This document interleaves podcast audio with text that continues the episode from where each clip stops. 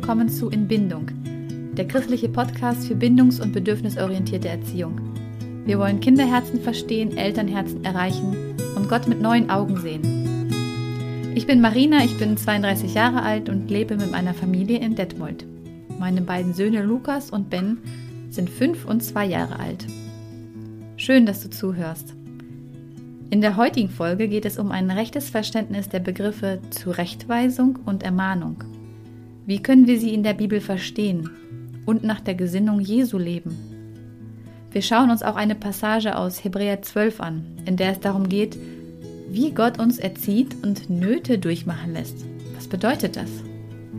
Wie heiligt er uns durch Schmerzen und schenkt uns dadurch den Geist des Friedens, ich hoffe sehr, diese Folge kann dir wieder neue Gedankenimpulse geben. Vor ein paar Monaten war ich in einem Park und beobachtete folgende Situation. Es waren zwei ältere jugendliche Mädchen mit zwei jüngeren Mädchen unter zwölf Jahren unterwegs. Die älteren Mädchen waren in einer Pfadfinderkluft und es sah so aus, als hätten sie die Aufgabe, sich um die Jüngeren zu kümmern. Sie spielten etwas und hatten Spaß als nach einer Weile einer der jüngeren Mädchen das andere jüngere schubste. Über irgendwas hat sie sich geärgert und dann einfach geschubst. Und da ging es los. Die eine Jugendliche wurde richtig streng und fing an, sie vor allen anderen Menschen im Park zurechtzuweisen. Du entschuldigst dich jetzt bei ihr. Das Mädchen schwieg. Ich fühlte regelrecht ihren innerlichen Kampf und die Angst, ihre Würde vor allen anderen zu verlieren. Aber die Jugendliche ließ nicht locker und wurde noch strenger. Du wirst dich jetzt sofort bei ihr entschuldigen, sonst ist es vorbei mit unserem gemeinsamen Nachmittag. Okay, jetzt wurde ähm, gedroht, damit das Mädchen endlich ihre Reue zeigt. Sie gab ein schnelles ähm, Entschuldigung von sich und fing an, irgendwas mit den Stöcken um sie herum zu spielen. Die Jugendliche war aber immer noch nicht zufrieden. Nein, du sollst zu ihr hingehen und ihr die Hand geben und dich entschuldigen. Ich will es nicht noch einmal sagen. Wurde das Mädchen hier zur wahren Reue geführt? Oder wurde ihr ein schlechtes Gewissen gemacht und ihr mit Scham, Angst und Druck dieses Verhalten antrainiert? Und was ist auf der anderen Seite? Meint ihr, dieses geschubste Mädchen hat ein Gefühl der Versöhnung und wurde dazu bewegt, der anderen zu vergeben, wenn das Mädchen ihr jetzt die Hand gibt und sich entschuldigt? In meiner Sicht hat das geschubste Mädchen von all dem gelernt, dass man den anderen so lange niedermachen muss, bis er um Vergebung bittet. Hier wurde keine Beziehung wiederhergestellt, sondern hier wurden Sätze und Verhaltensformen erzwungen. Hier wurde nicht zum Rechten gewiesen. Hier wurde gelernt, ich darf niemandem wehtun, denn wenn ich jemandem wehtue, dann wird man auch mir wehtun. Hier wurde keine Empathie dem Opfer gegenüber gezeigt, keine Nächstenliebe vorgelebt. Deshalb ist das für mich niemals die Zurechtweisung oder Ermahnung, wie ich sie in der Bibel verstehe. Die Jugendliche war danach übrigens ja, mehr oder weniger besänftigt aber die Stimmung des Nachmittags war nicht mehr dieselbe.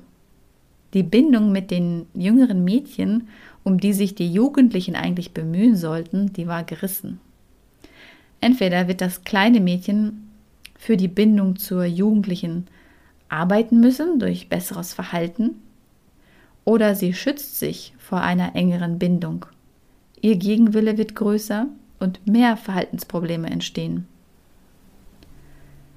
Wenn Jesus seine Kinder zurechtweist, zieht er sie in eine tiefere Bindung mit ihm, anstatt sie abzustoßen. Aber es stellt sich dann natürlich die Frage, wie sollen wir das Verhalten unserer Kinder korrigieren? Wir können das Kind ja auch nicht alles tun und machen lassen, was es möchte. Es muss ja schon die Grenzen kennen. Wie zeigen wir Grenzen auf, ohne die Bindung zu gefährden? Der Mensch braucht Zucht, Ermahnung, Disziplin und Zurechtweisung. Natürlich muss er lernen, sich seiner Umgebung anzupassen und sich sozial zu verhalten. Gleichzeitig können diese Begriffe nie außerhalb des Bindungskontextes verstanden werden. Nicht jede Disziplin ist zum Wohle des Kindes. Nicht jede Zurechtweisung bewirkt das, was mit ihr beabsichtigt war. Wenn die Disziplin einen Alarmzustand, Zorn oder das Gefühl der Trennung auslöst, wird zwar kurzfristig ein gutes Verhalten daraus hervorgehen, aber viele negative Konsequenzen werden langfristig folgen. Epheser 6, Vers 4 sagt, und ihr Väter reizt eure Kinder nicht zum Zorn, sondern erzieht sie in der Zucht und Ermahnung des Herrn. Unsere fleischliche Art auf Ungehorsam mit Wut und Druck zu reagieren, aktiviert eigentlich nur den Gegenwillen und reizt den Zorn des Kindes. Unter Zucht und Ermahnung des Herrn verstehe ich, dass wir das Kind zum rechten Handeln weisen sollen. Es ihm also zeigen, wie es seine Impulse ausdrücken kann, ohne jemanden zu verletzen. Dass wir Kindern zeigen, wie sie ihre Bedürfnisse erfüllen können, sodass niemand zu Schaden kommt. Das haben viele Menschen, glaube ich, nicht gelernt. Und deshalb fällt es uns auch so schwer, das vorzuleben. Also mir fällt es unglaublich schwer, in den Situationen, wo mein älterer Sohn den jüngeren ärgert, einen friedvollen Weg zu finden, wo mein älterer lernt, wie man mit anderen umgeht. Meine erste Reaktion ist meistens, hör endlich auf, ihn zu ärgern. Kannst du nicht einfach mal lieb sein? Lass ihn doch in Ruhe spielen. Meine typischen Sätze. Aber die helfen meinem Sohn nicht wirklich.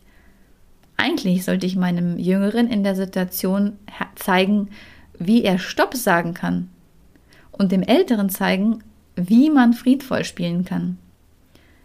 Ohne den hohen Anspruch zu stellen, dass er es jetzt sofort ein für alle Mal gelernt hat.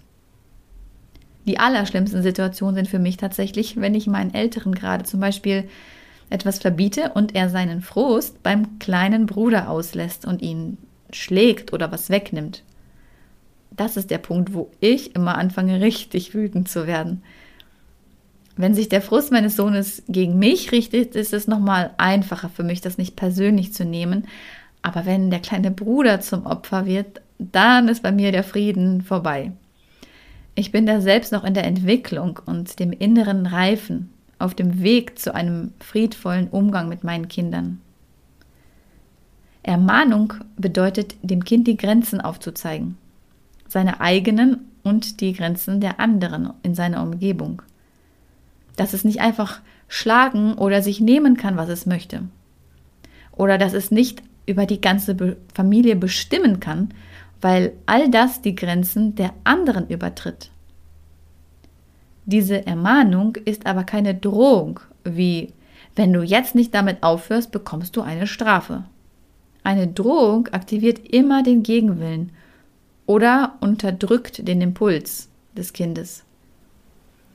Unter einer Ermahnung verstehe ich eher ein Wir hauen in unserer Familie niemanden. Es ist keine Beschuldigung mit dem Zeigefinger, sondern wir vermitteln dem Kind den Wert, der uns wichtig ist. Wir zeigen Grenzen auf und geben dann die Zurechtweisung, das heißt Strategien an die Hand, wie es beim nächsten Mal besser zu lösen ist.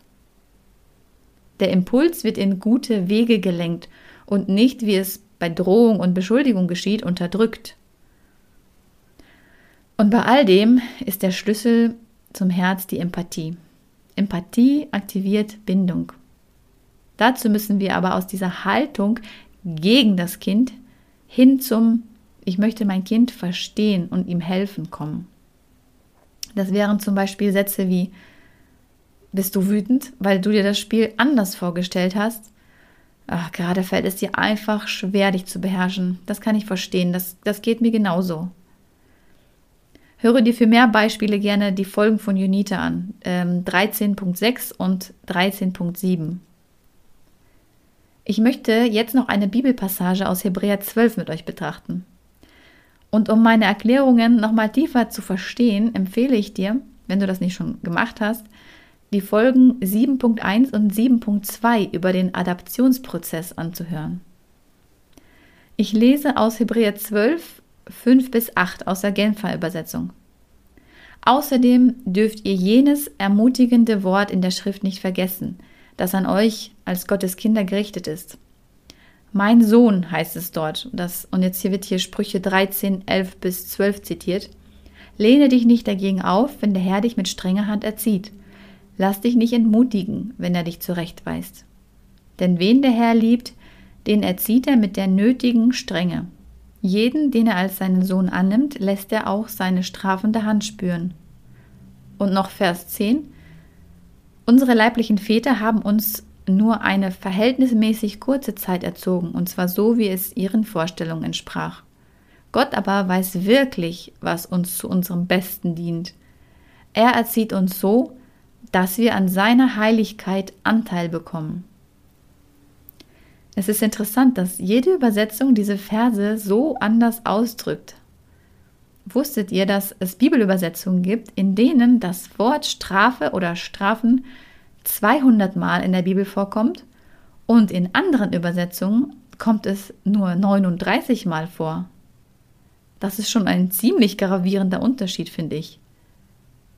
Tatsächlich gibt es im Hebräischen circa 30 unterschiedliche Worte, aus denen dann die Bibelübersetzer nach ihrem Verständnis häufig Strafe gemacht haben. Und diese hebräischen Begriffe kann man nicht einfach mit unserem Verständnis von Strafe in Form von nachträglicher Sanktion oder Vergeltung vergleichen. Die Begriffe, die es oft genauer beschreiben, was diese Verse aussagen möchten, sind Zurechtweisung, Zucht, Erziehung, Disziplin, Korrektur.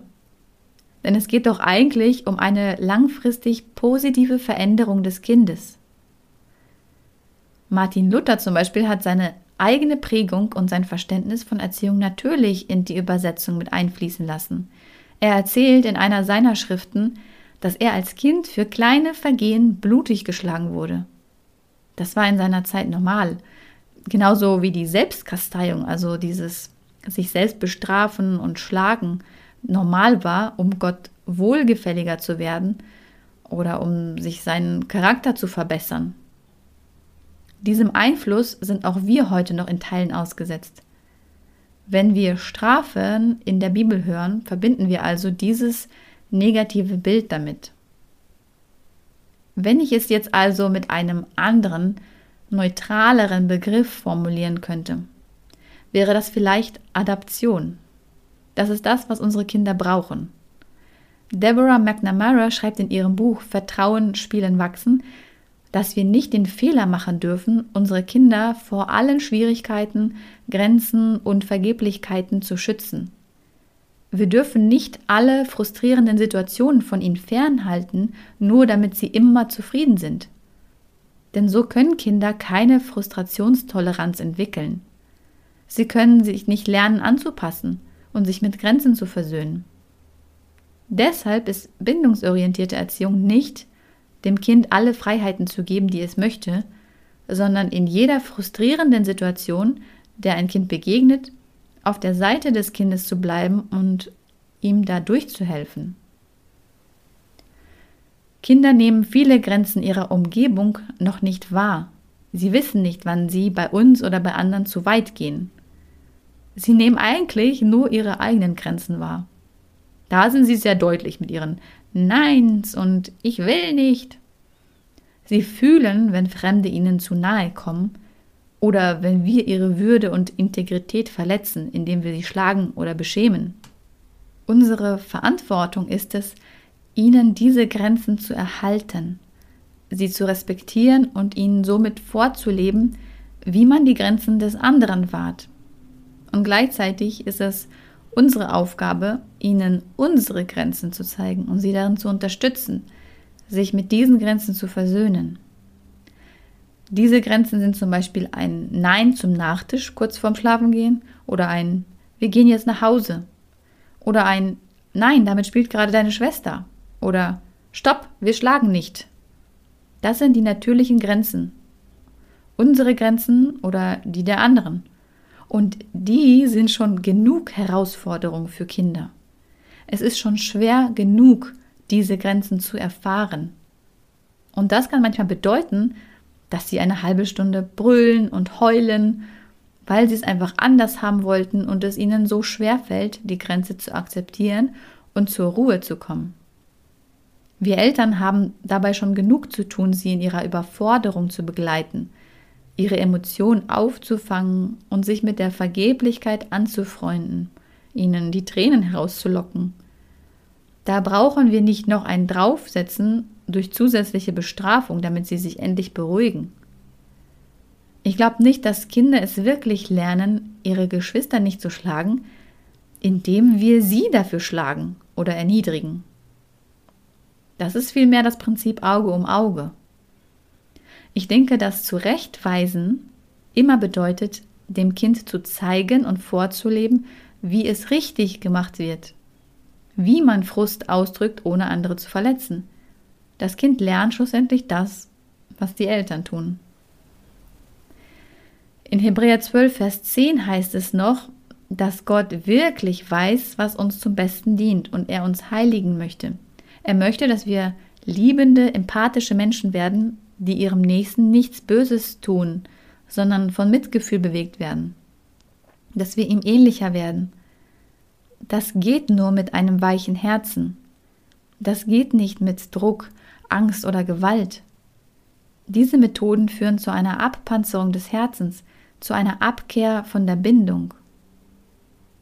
Ich lese weiter in Hebräer 12, Vers 7.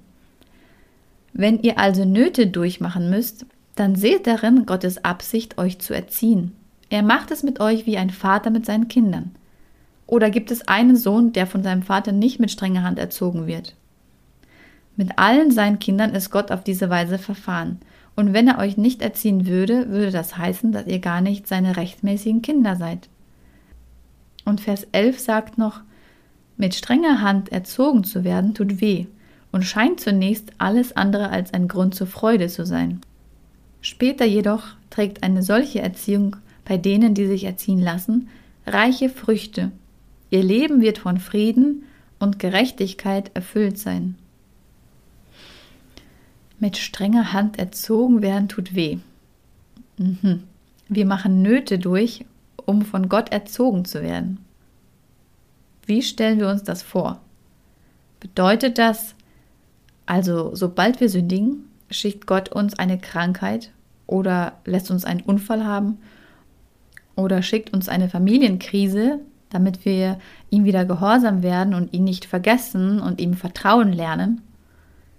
Benutzt Gott eine extrinsische Motivation, also durch eine von ihm ausgedachte Strafe, damit wir demütig werden und mehr Liebe in unserem Herzen haben, unsere Mitmenschen gut behandeln und so weiter? Das macht für mich echt wenig Sinn. Wenn Gott verhaltensorientiert denken würde, dann würde es vielleicht passen, dass er mir Leid schickt, damit ich mich an seine Gebote halte, damit ich mich gut benehmen lerne. Aber eine Liebe zu ihm und den Mitmenschen würde Gott dadurch niemals in mir wachsen lassen. Wenn wir die Bibel mit der Gesinnung Jesu studieren, können wir diese Passagen aber auch noch anders verstehen. Ich glaube, dass mit diesen erwähnten Nöten und Schmerzen der Adaptionsprozess gemeint ist, der durch die Hirnforschung entdeckt wurde. Und dieses Vorgehen entspricht meiner Überzeugung nach auch dem Wesen Gottes, seiner bedingungslosen Liebe, die dem anderen nie schadet. Also wie erzieht uns Gott? Wie führt er uns durch diese verletzende Welt und hilft uns, nicht daran kaputt zu gehen? Wie befähigt er uns, nicht mehr nach unserem fleischlichen Willen, welcher anderen immer vergelten möchte, zu handeln? Was sind die Nöte, durch die wir gehen müssen, um zu reifen? Dr. Gordon Neufeld erklärt es wunderbar. Laut Adaptionsprozess muss das Gehirn die sogenannten Vergeblichkeiten auf emotionaler Ebene registrieren, um wieder in den Ruhezustand zu kommen. Das passiert durch die Tränen der Trauer und Enttäuschung. Man könnte sagen, durchs Weinen lernen wir Dinge zu akzeptieren und uns anzupassen. Und in diesen Zustand der Schwäche, wenn wir diese verletzlichen Gefühle von Trauer zulassen, da kommen wir nur hin, wenn eine fürsorgliche, annehmende, starke Schulter für uns da ist. Ich glaube nicht, dass Gott uns alleine in ein dunkles Tal schickt, um uns zu erziehen, sondern wir selbst in dunkle Täler kommen, weil wir eben in dieser sündigen Welt voller Täler leben. Oder wir uns auch mal selbst in ein Tal hinein manövrieren, aber dass Gott uns in diesem Moment begleitet und uns Empathie schenkt, sodass wir darüber weinen und resilient werden können. Gott nimmt uns nicht die Not oder die Trauer einfach weg, wie wir es uns oft wünschen, dass er uns die Gefühle einfach abschneidet oder wegzaubert. Nein, sondern er geht mit uns hindurch. Ich persönlich glaube nach meinem längeren Studium, Gott schickt kein Leid, aber er schenkt uns Tränen, um zu heilen und stärker daraus hervorzugehen. Ein biblisches Beispiel ist Josef. Gott hat nicht die Sünde der Brüder vorherbestimmt, um Josef zu segnen. Er hat nicht die Eifersucht in die Brüder gepflanzt oder den Impuls der Versuchung in die Frau des Potiphas gelegt. Ich glaube, Gott brauchte keine Sünde, um Josef dorthin zu bringen, wo er ihn haben wollte. Aber durch diese Welt voller Sünde und fehlerhaften Menschen hat er Josef getragen. Er war ihm treu. Er hielt sein Herz weich und machte ihn somit stark und resilient. Josef wurde so stark, dass er sogar am Ende seinen Brüdern vergeben hat. Ein hartes Herz kann das nicht. Gott hat alles Leid zum Guten gewendet. Wie können wir das in unserem Leben anwenden? Wie könnte das aussehen? Nehmen wir an, wir wurden von jemandem sehr schlecht behandelt und verletzt, was uns mehr oder weniger tagtäglich passiert. Und manchmal vergessen wir es, es ist uns irgendwie nicht so wichtig oder es trifft uns nicht so sehr. Aber manchmal, vor allem wenn es nahestehende Personen sind, dann werden wir richtig verletzt.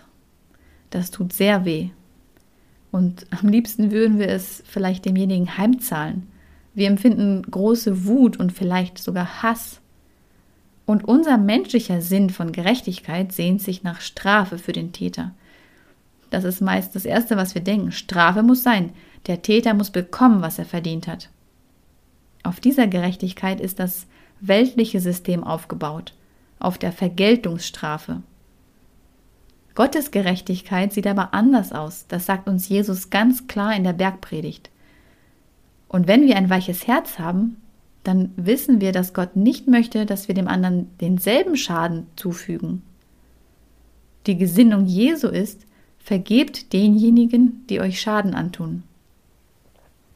Was machen wir also mit all dem Hass und dem Schmerz?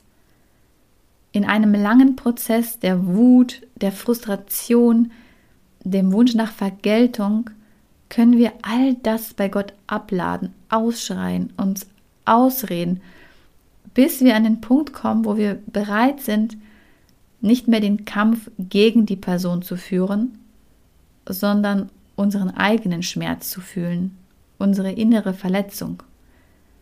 Damit kommen wir zum tiefsten Punkt des Leidens. Dr. Neufeld beschreibt, dass dies der sogenannte Turning Point, der Wendepunkt ist. Da, wo das Gehirn sich vom Kampf in die Ruhe begibt.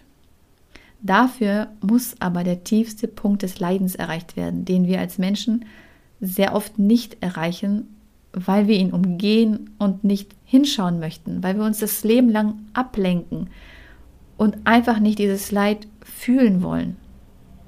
Jesus begleitet uns auf diesem Weg weg vom verurteilenden Blick auf den anderen, der zu nichts Gutem führt und uns nur zu weiteren Tätern macht, hin zum Blick auf unser verletztes Herz und auf ihn, der dieses Herz sieht, den Schmerz mitfühlt und trösten möchte.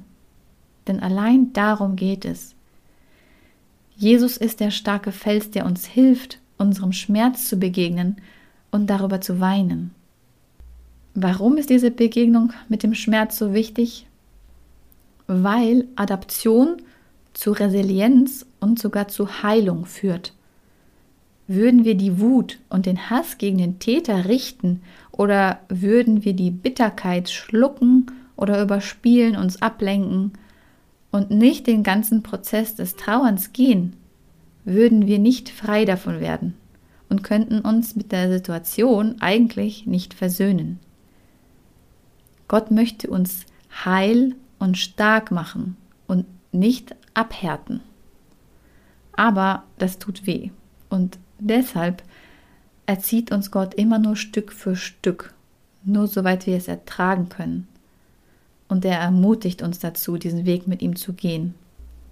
Denn er bewirkt laut Vers 11 reiche Früchte in uns. Unser Leben wird von Frieden und Jesu Gerechtigkeit erfüllt sein. Genau diese Erfahrung kann ich aus meinem persönlichen Leben bestätigen, auch wenn ich glaube, dass dies für jeden ein lebenslanger Prozess ist. Je mehr innere Heilung wir erfahren, umso mehr Frieden werden wir haben. Aber der Prozess dahinter ist mit Trauer verbunden. Das ist mein Verständnis zu diesen Versen. Es geht also nicht darum, Kinder zu schlagen und zu strafen und dass diese Schmerzen sie dann zu guten, folgsamen Menschen machen. Kinder müssen die Grenzen innerlich fühlen. Es geht um einen Prozess der Adaption, in dem Tränen eine wichtige Rolle spielen. Jesus sagt, wer in mir bleibt und ich in ihm, der bringt reiche Frucht. Ich hoffe, ich konnte dir heute einige Gedankenanstöße geben, in der nächsten Folge wird es dann um die berühmten Routenverse gehen. Weist Salomo uns nicht an, Kinder zu schlagen? Ist die Gesinnung Jesu mit einer gewaltvollen Erziehung vereinbar? Wie können wir das verstehen? Darüber spreche ich in der kommenden Folge. Wenn du weitere Impulse von uns haben möchtest, abonniere uns doch gerne auf Instagram oder auf Facebook. Also mach's gut und bis zum nächsten Mal.